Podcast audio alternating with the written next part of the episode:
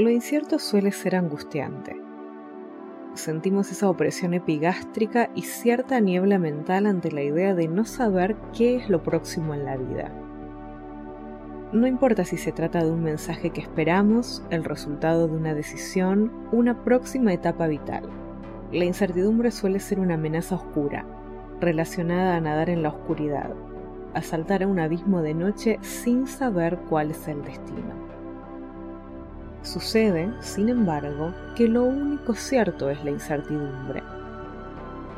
La ilusión de saber qué es lo próximo nos permite crearnos una falsa zona de confort desde la cual planificar nuestras acciones y tener una cierta seguridad de que lo que yo decida va a tener una temporalidad determinada asociada a lo que es previsible. Pero insisto, lo único cierto es la incertidumbre. ¿Cuántas veces le dijiste a otra persona, te desconozco? ¿Cuántas decepciones proporcionales a tus expectativas atravesaste como huracanes? ¿Cuántas explicaciones te diste sobre aquello que no salió como esperabas? Hay una sensación de flotar, de vértigo, de impotencia ante la idea de lo incierto.